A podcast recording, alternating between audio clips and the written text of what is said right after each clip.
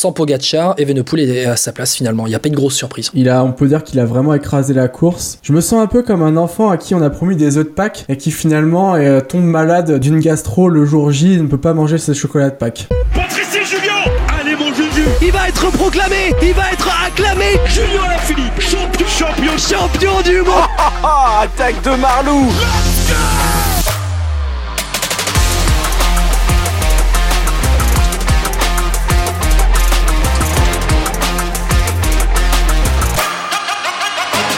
Bonjour, bonjour à toutes et à tous et bienvenue dans un nouveau vélo podcast. Après les Flandriennes, les Ardennaises ont rendu leur verdict, la Flèche Wallonne, l'Amstel Gold Race et puis Liège-Bastogne-Liège se sont déroulés avec le sacre sur Liège-Bastogne-Liège de Remco et Venepool notamment, mais bon, il y a aussi Tadej Pogacar, on va en parler un peu de ces deux-là dans Vélo Podcast et on va accueillir Étienne Gourceau de Dico du Sport. Salut Étienne. Salut Guillaume. Bon Étienne, on va débriefer un petit peu ces, ces Ardennaises qui se sont terminés dimanche avec euh, la victoire de, de Remco Evenepoel à Liège-Bastogne-Liège. Bon, euh, c'est malheureux à dire, mais en fait, c'est un peu ce à quoi on s'attendait, en l'absence forcément de Pogacar, on y reviendra juste après. Mais euh, sans Pogacar, Evenepoel est à sa place finalement. Il n'y a pas une grosse surprise. Il a, on peut dire qu'il a vraiment écrasé la course. Je me sens un peu comme un enfant à qui on a promis des œufs de Pâques et qui finalement tombe malade d'une gastro le jour J et ne peut pas manger ses chocolats de Pâques. Ouais, ouais, mais je vois ce que tu veux dire, je vois ce que tu veux dire, parce qu'en fait, on a tellement attendu ce duel avec Fogachar. On l'a tellement attendu qu'au final, on, on- on est tellement frustré. Alors, bon, sur la course en elle-même, Evenepoel, il fait tout bien, il applique le plan à la lettre au final. Il y a même, en fait, on, on peut même pas réellement débattre sur la course d'Evenepoel, parce qu'il nous a fait un petit peu ce qu'il a fait au championnat du monde. Il a attaqué, il y avait un plan, il a attaqué à tel moment, il termine en solitaire, il lève les bras. Deuxième victoire de suite à Liège-Bastogne-Liège. Là, en plus, victoire avec le maillot de champion du monde. Magnifique euh, tenue hein, de la Soudal Quickstep, tout en blanc, comme avait fait Bettini dans les années 2000. Bon, il n'y a même pas à débattre en fait sur Liège. Si tu veux parler du vainqueur, c'est clair qu'il n'y a pas à débattre. Il a accéléré dans la redoute, il a relancé un peu plus loin, terminé, et puis euh, rideau pour la concurrence. Finalement, euh, il a écrasé la course, comme tu l'as si bien dit, et puis il n'y a pas grand chose à faire pour les autres. Ils ont été relégués au rang de faire valoir. Bon, je te pose la question tout de suite, on va embrayer. Est-ce que c'est une performance à minimiser avec l'absence de Pogacar au final? On rappelle, hein, tu as des Pogacar qui a dû abandonner sur chute, euh, provoquée par Michael Honoré avec une double crevaison, euh, après 80 km de course. Je pense pas qu'on peut la minimiser parce que il réalise une performance extraordinaire. Quand tu vois comment il relègue la concurrence loin, on peut pas minimiser. L'absence de Pogachar, c'est plus. on peut regretter l'absence de Pogachar, mais elle ne minimise pas ce qu'a fait Evenpool parce que finalement, il est là où, comme tu l'as si bien dit, il est là où on l'attendait. Euh, ça aurait été à relativiser si par exemple il aurait gagné euh, avec. euh, je sais pas, s'il avait réglé un petit groupe au sprint sans parvenir à les lâcher. Là, finalement, on a presque l'impression qu'il a fait euh, ce qu'il a voulu quand il a voulu. Il s'est même permis d'être un peu en roue libre dans le final. Ça prouvait sa marge. Donc on ne peut pas minimiser. Il a fait une performance extraordinaire qui est gâchée par l'absence de Pogachar. Ouais, il a même, enfin, au-delà d'être en roue libre, il était tout en maîtrise parce que euh, les deux dernières heures de course ont été euh, euh, notamment marquées par la pluie, avec la chaussée qui était rendue très mouillée, très glissante, notamment dans, les descentes, hein, après les côtes sur le retour vers Liège. Euh, mais Evenepoel, on l'a vu à un moment donné, il a chassé à un moment donné dans, dans un virage, mais il était tout en maîtrise. Là où d'autres ont pris des risques à un moment donné, je pense à un moment donné, je crois à Pitcock qui a pris des risques dans certains virages, mais lui s'est très bien viré, lui qui est spécialiste du VTT et du cyclocross. On a vu Evenepoel tout en maîtrise, c'est une victoire à la Evenepoel au final. Mais quand je te parle de minimiser par rapport à Pogacar, c'est qu'en fait on attendait le feu d'artifice. Pogacar était tellement dominant sur la, sur la première partie de saison et, ses classiques, euh, même flandrienne, aussi bien flandrienne qu'ardennaise. On voulait voir le duel avec Remco Evenepoel. Evenepoel qui visait euh, cette deuxième victoire. Mais on en revient à ce que je te disais tout à l'heure. Je me sens comme un enfant qui est tombé malade le jour J alors qu'on lui avait promis une montagne de chocolat de Pâques. Là, on avait promis euh, un grand spectacle, un feu d'artifice, peut-être même un duel, pourquoi pas encore plus beau que ce qu'on avait pu voir dans les Flandriennes entre Van Der Poel et Pogacar. Et puis bah, malheureusement, il n'y a même pas eu l'esquisse d'un duel. Donc c'est un peu frustrant. c'est un peu frustrant, c'est clair. En fait, c'est surtout que l'écart est tel avec les autres qu'au final, Evenepoel était seul au monde. Et il était seul au monde, vraiment, euh, dans, ce Liège-Bastogne-Liège, où euh, finalement, il a eu une équipe. En fait, on a eu, eu l'impression de voir une partie Pro Cycling Manager où Patrick Lefebvre, il a épuisé. Comme si c'était Patrick Lefebvre derrière l'écran, hein, qui euh, épuisait un à un euh, ses gars jusqu'à lancer Remco Evenepoel et notamment Julien Alaphilippe qui s'est montré, qui a fait euh, le taf d'équipier. Julien Alaphilippe, bon, il s'est acheté un petit peu la paix des braves en faisant le taf sur Liège-Bastogne-Liège. Non, tu t'en penses quoi toi? De toute façon, il pouvait pas faire beaucoup mieux parce que on l'a vu, il a pris le relais 4-5 km, il, s'est écarté, il est revenu, il a forcé dans le col du Rosier, mais il a fait, euh, il était au maximum de ce qu'il pouvait faire. Donc, euh, il pouvait même pas prétendre avoir carte blanche. Il avait- il était pas en mesure d'attaquer. Il s'écarte à plus de, de plus de 50 km de l'arrivée. Ça prouvait un certain manque de conditions, mais qui était logique au vu de sa blessure et du manque de kilométrage depuis le Tour des Flandres. Ouais, j'en profite d'ailleurs pour euh, vous rappeler le dernier podcast hein, qu'on a sorti avec euh, notamment Sébastien Claus, qui est euh, journaliste belge euh, à Sudinfo et, et au soir, qui est venu nous parler un peu de Patrick Lefebvre et notamment de l'avenir de Julien Lafilippe au sein de la Soudel Quickstep, avec cette équipe qui migre, hein, qui a migré progressivement vers le leadership de Remco Evenepoel aujourd'hui et un petit peu l'avenir qui pourrait se dessiner pour Alaphilippe à la Soudel Quickstep. Je referme la parenthèse. Le podcast disponible sur toutes les plateformes, les bonnes plateformes d'écoute et aussi sur notre chaîne YouTube. Parler de Liège-Bastogne-Liège, aussi parler des Ardennaises. Euh, Étienne, euh, allez, parmi ceux qui ont qui ont été dans le coup sur les, sur les Ardennaises et qui ont été dans le coup sur Liège-Bastogne-Liège. Il y a Tom Pitcock, Tom Pitcock qui termine euh, deuxième hein, de ce Liège-Bastogne-Liège qui a réglé Bouitrago au sprint. Euh, Pitcock qui avait terminé troisième de l'Amstel. Bon, lui finalement, il est là où il doit être. Il est derrière les fantastiques, mais il est là. J'avoue que j'hésite un peu. J'ai un sentiment un peu partagé sur, sur lui. Alors, comme tu dis, il est là où il doit être, mais j'aurais aimé qu'il soit un peu mieux que ça. Alors, je m'attendais pas à ce qu'il soit au niveau de Pogachar et de d'Evenpool. Mais il le suit, hein, il venait poule sur l'attaque. hein. Oui, il le suit, mais il se fait péter le caisson. Et comme il fait, se fait péter le caisson sur l'Amstel en voulant suivre Pogachar. Donc, euh, finalement, tu le vois sur l'Amstel par rapport à un Banili, il se fait péter le caisson et il se fait même déposer par Banili. Et là, il s'en sort sur sa pointe de vitesse, mais face à un Butrago qui sortait lui du, du Tour des Alpes, il n'était pas meilleur. Donc, euh, Et qui a pas une bah, grosse je, de fait, je, je- je m'attendais pas à ce que ça soit un si- au niveau des si fantastiques, mais je m'attendais pas à le voir euh, au même niveau que les autres. Je m'attendais vraiment à ce qu'il soit un- dans un entre-deux.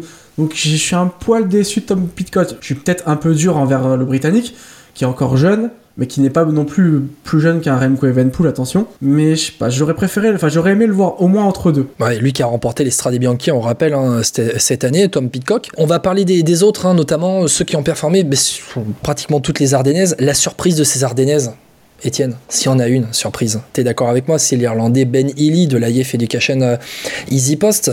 Euh, ben Healy, on rappelle les classements, hein, quatrième à Liège-Bastogne-Liège. Bon, la Flèche Wallonne, c'était peut-être pas lui le, le leader, il fait 32e, mais de- derrière, avant, il fait deuxième à l'Amstel, deuxième à la Flèche Brabançonne. Ben Healy, il nous a fait une sacrée campagne d'Ardennaises. C'est vrai que c'est un coureur que j'ai eu l'occasion de découvrir au moment de, de bon, j'allais dire le Tour de la Sarthe, mais du, du euh, Région Pays de la Loire Tour. Voilà, pardon. C'est vrai qu'il avait montré une santé extraordinaire en étant à l'attaque un peu tout le temps dans la semaine, mais entre cette course-là et les plus grandes courses World Tour et un monument qui est Liège-Bastogne-Liège, il est censé être, avoir un gap. Et j'ai l'impression qu'il a vraiment franchi les marches à vitesse grand V dans ce mois d'avril. C'était incroyable. Et c'est vrai que je pense que si le 1er avril, on nous aurait dit Ben Illy fait, euh, fait euh, deuxième de, de la Brabants, de la deuxième de l'Amstel et quatrième de Liège, entre nous, Guillaume, je pense qu'on aurait bien rigolé. Et puis euh, c'est vrai que je pense que beaucoup auraient rigolé. Oui, oui, oui. Ben qui euh, a a 22 ans, qui au mois de mars avait euh, remporté euh, euh, le Grand Prix de, de l'indu- de l'industrie en, en Italie, euh, qui avait fait troisième de la semaine copie euh, Bartali, qui fait donc cinquième du région Pays de la Loire Tour au mois d'avril, avant d'enchaîner derrière sur la campagne des Ardennaises.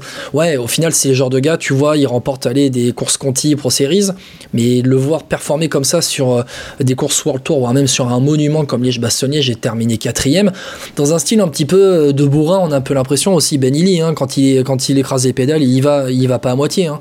Euh, il emmène de la, bracasse dans, les montées. C'est un style un peu atypique. hein. C'est un peu à l'ancienne finalement. C'est je roule, je roule, je roule. Et on verra bien ce qui se passe. Mais après, euh, il est un peu obligé de faire ça. On l'a bien vu. Il manque un peu de pointe de vitesse. Donc il peut pas se permettre d'emmener quelqu'un dans sa roue parce qu'il se fait systématiquement battre. Dorian Godon l'a battu, puis bah, pour le sprint, pour la deuxième place, il n'a pas pu exister non plus à Liège. Donc il est obligé d'emmener de la bracasse pour essayer de les lâcher à la pédale, d'écurer ses, adversaires.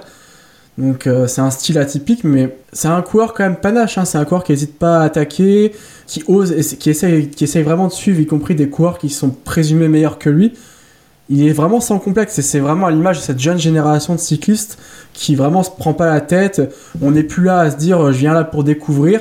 Non, non, on, est, on, on arrive, on est jeune, mais on est directement acteur des plus grandes courses. Ouais, et d'ailleurs, Ben Illy, c'est le dernier à résister finalement à Pogacar sur euh, l'Amstel, avant que Pogacar ne porte son attaque euh, décisive. Il termine euh, assez seul, à moins d'une minute, à moins même à moins non de seul- deux non minutes. seulement il, il résiste, mais j'ai envie de te dire, il l'a fait douter parce qu'il y a un moment, il revient à 20 secondes et, euh, il- Et la voiture arrive. Et la voiture arrive, et peut-être qu'il est pas si loin de gagner ce bras de fer parce qu'il y y avait 30 secondes, ça revient, 25, 24, puis 20. Bah déjà, faire ça face à un Pogacar, peu de monde peut se vanter d'avoir réussi à réduire un écart sur un Pogacar qui s'est envolé en solitaire.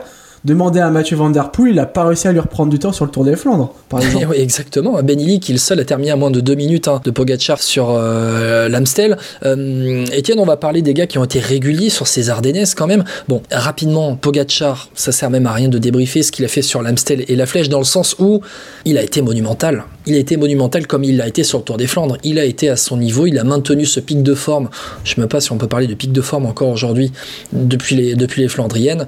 En deux mots, euh, c'est là qu'on se dit que c'est tellement dommage. C'est qu'il a été euh, étincelant sur la Flèche et l'Amstel, avec du panache. Je vais prendre un peu plus de deux secondes pour parler du cas Pogacar parce que il gagne ces deux courses dans deux configurations totalement différentes et c'est super intéressant. Ça prouve aussi. euh, alors c'est un, bourrin qui sait écraser les pédales, mais c'est quelqu'un qui sait aussi faire fonctionner son cerveau.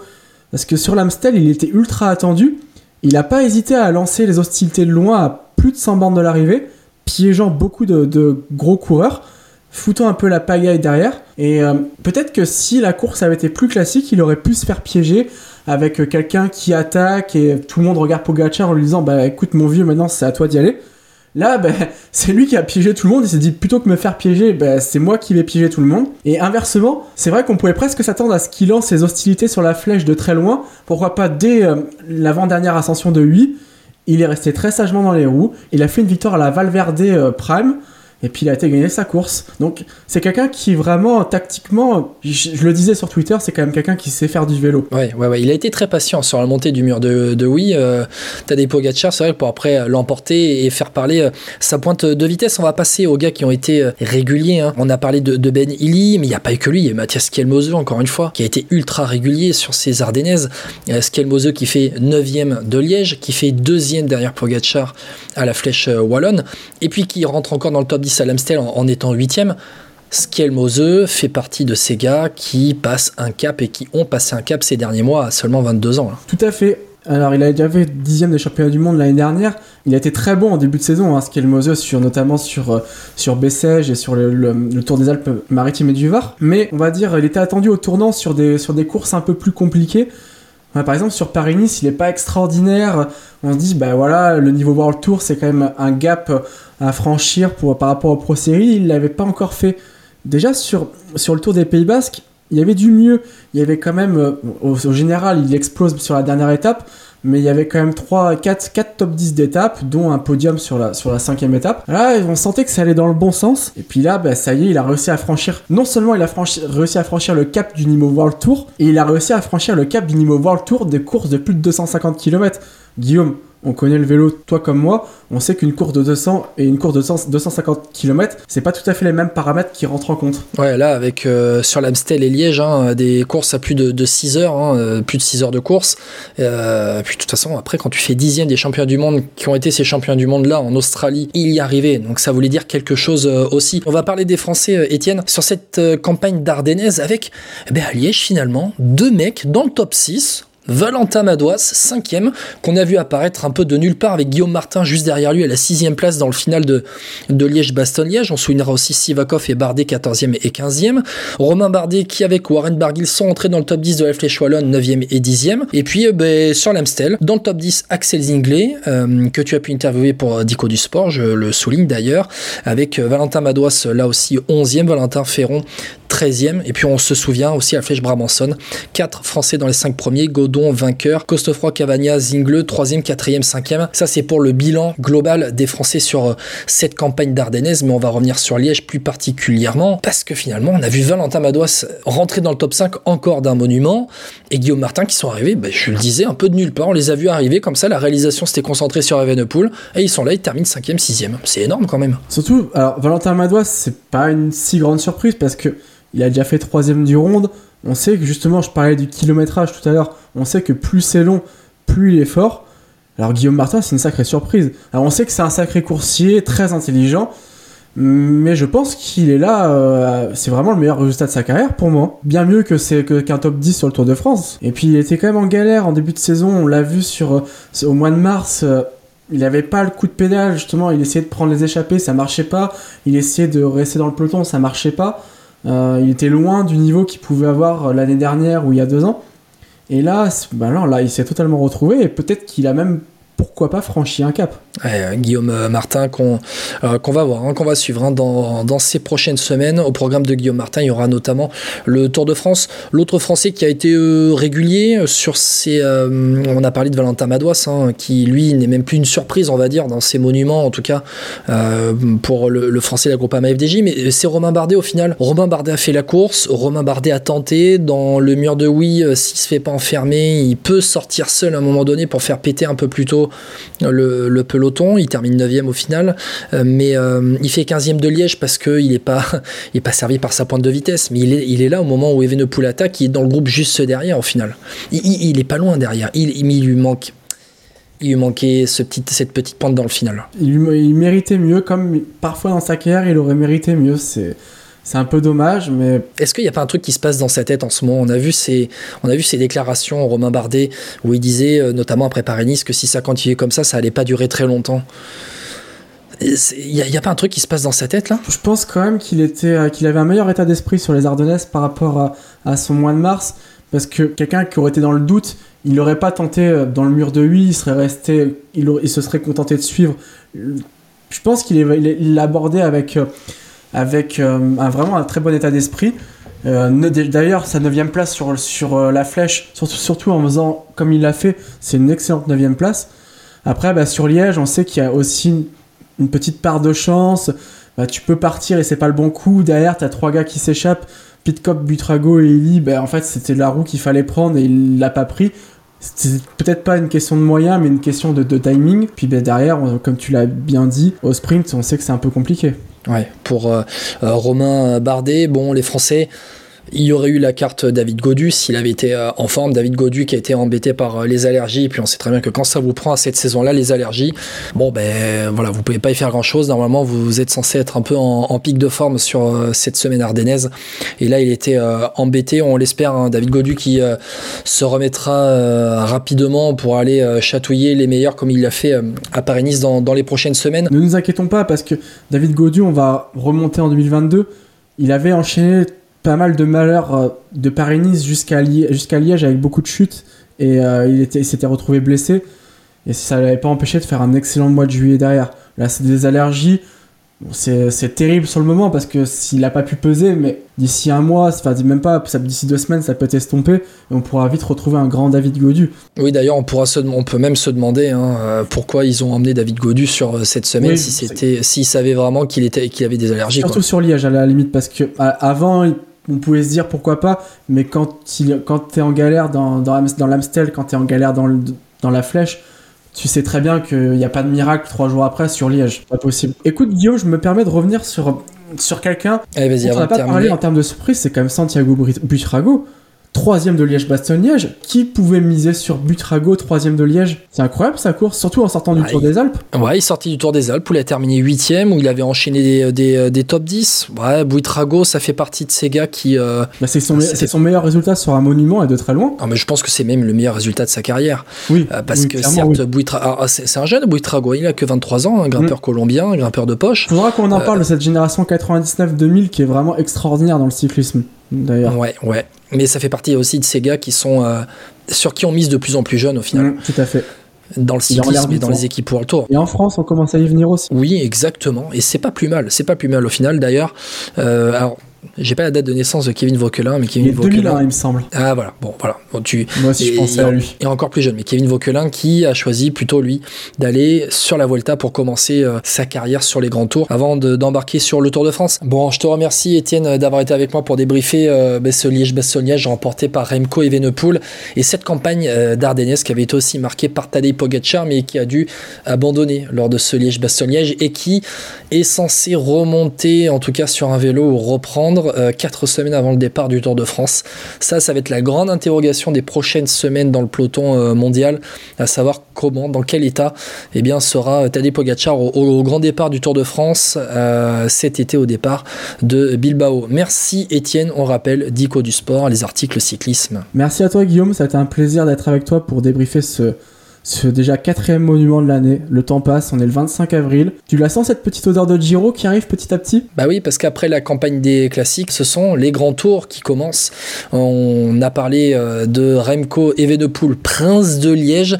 On va maintenant parler bah, de celle qui n'est pas une princesse, mais une reine des Ardennaises. Belle image. Avec ce maillot de champion du monde sur les épaules, Remco Evenepoel remporte Liège-Bastogne-Liège, une nouvelle démonstration. Bravo Remco. Et un et deux pour Remco Evenepoel. Deux années de suite. Ce sera un sprint extrêmement court, c'est Longo Borghini qui déclenche. Demi volering qui va tenter de remonter à hauteur du pédalier. Elle va passer demi volering. C'est le triplé pour la néerlandaise. Après Anna van der Breggen, demi volering remporte l'Amstel, la Flèche et Liège-Bastogne-Liège. Allez, après avoir parlé euh, des hommes et du sacre du prince de Liège, Remco Evenepoel, on va parler bah, d'une reine, d'une reine qui s'appelle Demi Vollering, qui a tout simplement remporté les trois Du calendrier. Et pour en parler, on va accueillir forcément Julien Després d'Actu Cyclisme Féminin. Salut Julien.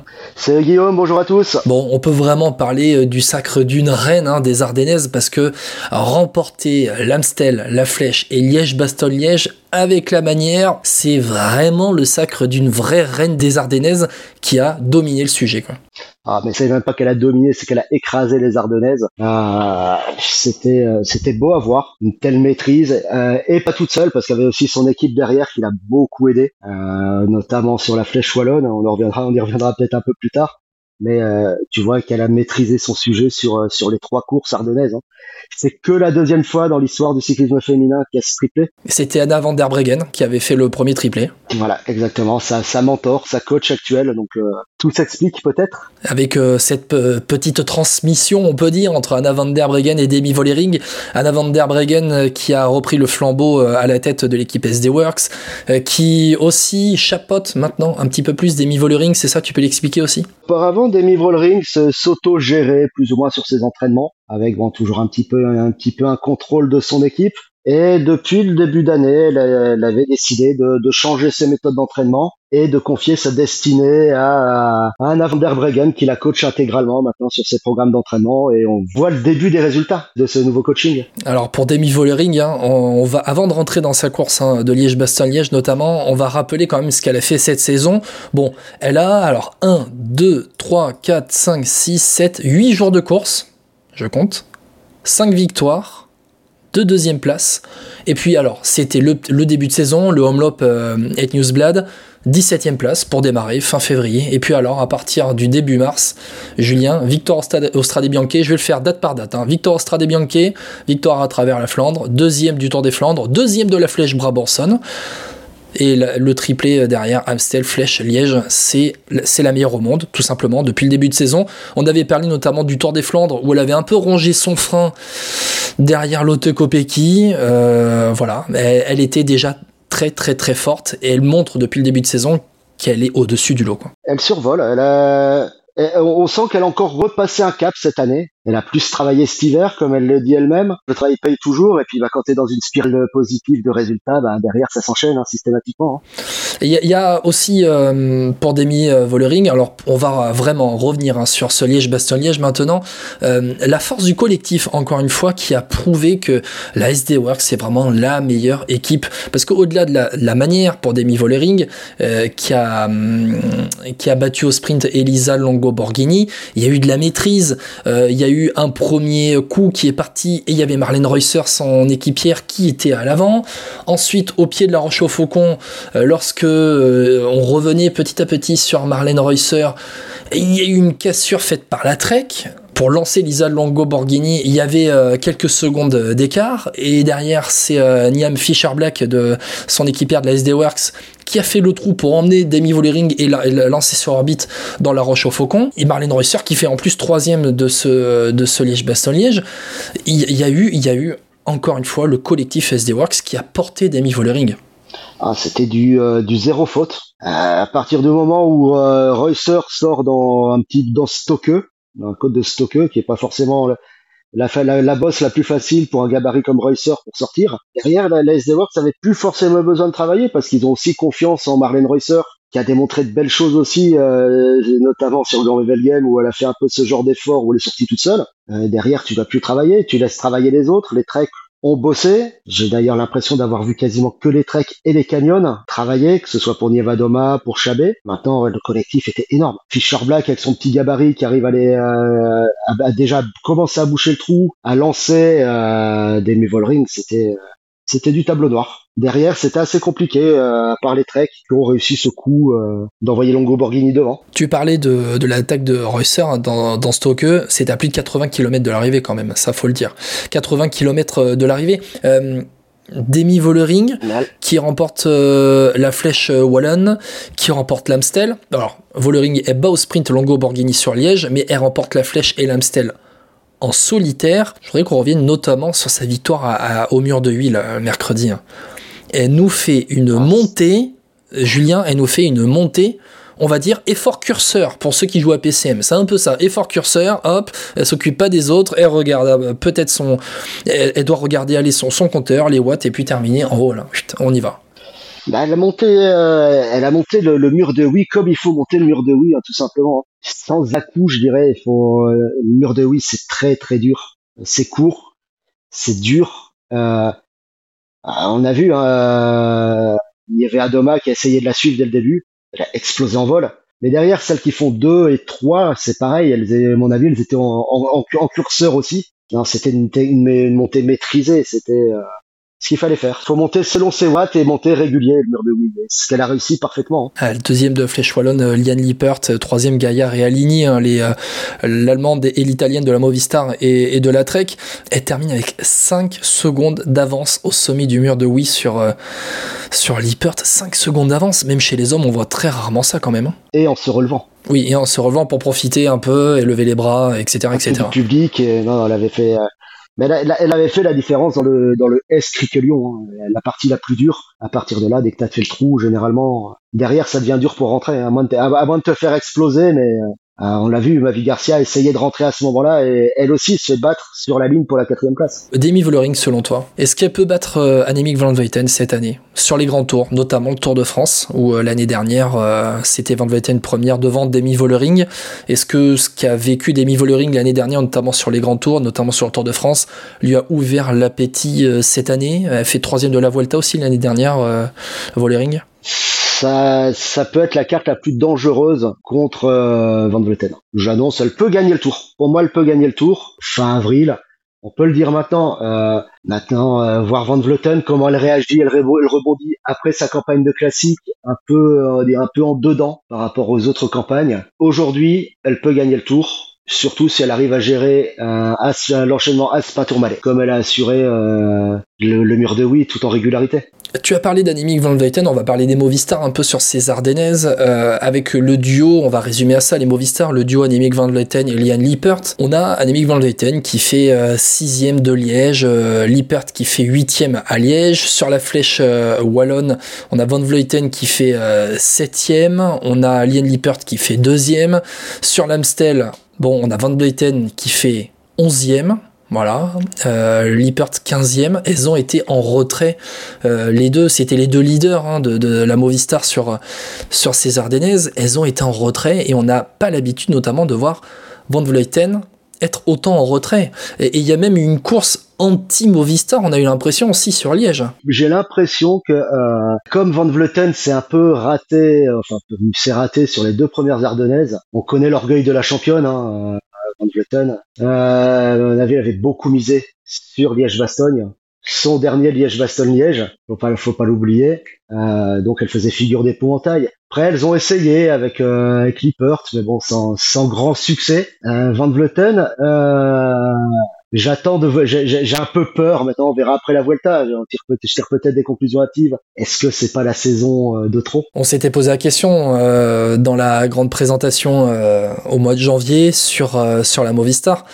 Après, il y a aussi une, sorte, une forme de passation de pouvoir aussi avec Lian Lippert.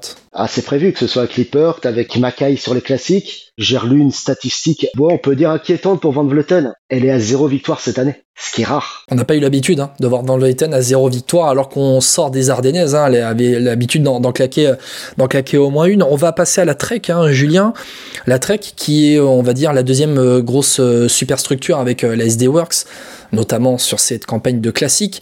On avait euh, débriefé les Flandriennes hein, euh, de, de, de la Trek où elles étaient en retrait par rapport aux SD Works. Euh, ça s'est confirmé sur ces Ardennaises où elles ont été en retrait, les Trek. Mais euh, pas seulement derrière Demi Vollering, c'est que elles ont eu toutes les peines du monde, notamment à, contenir une Marlène Reusser euh, à Liège.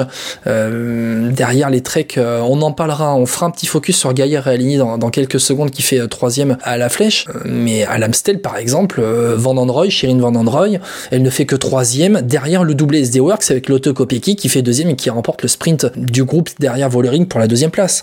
La Trek, encore une fois, surclassée par la SD Works. Alors, est-ce que c'est la Trek qui est surclassée par la SD Works? Ou alors euh, un peu comme comme au championnat de France de foot, hein, c'est euh, la Trek la première des autres équipes quoi. Euh, non, elle a été, elle a été surclassée. Même si, euh, bah, quand même, euh, podium sur l'Amstel, podium sur euh, Liège, podium sur la Flèche. Derrière, euh, les résultats parlent, mais euh, la, la façon ne parle pas. quoi. C'est, euh, elles sont archi dominées. Podium, mais, Mais- pas victoire. Et quand on est la Trek, c'est la victoire qu'on joue. Ah bah euh, zéro victoire sur des classiques non plus aussi, hein, à part euh, sur le Binda, qui est pas forcément la plus réputée des classiques de début de saison. Ça cause quand même quoi. D'habitude, elle remporte euh, soit euh, bah, une marche soit sur l'Estradé, soit sur un Tour des Flandres, soit sur une classique qui parle quoi. Mais là, euh, pas de victoire sur les clés sur les Flandres, sur les printanières. C'est un peu, je pense, le point négatif de, Trek en début de saison. Il y a eu une fille qui s'est mise en valeur euh, lors de cette campagne euh, ardennaise, j'en parlais, c'est Gaia Realini, l'italienne,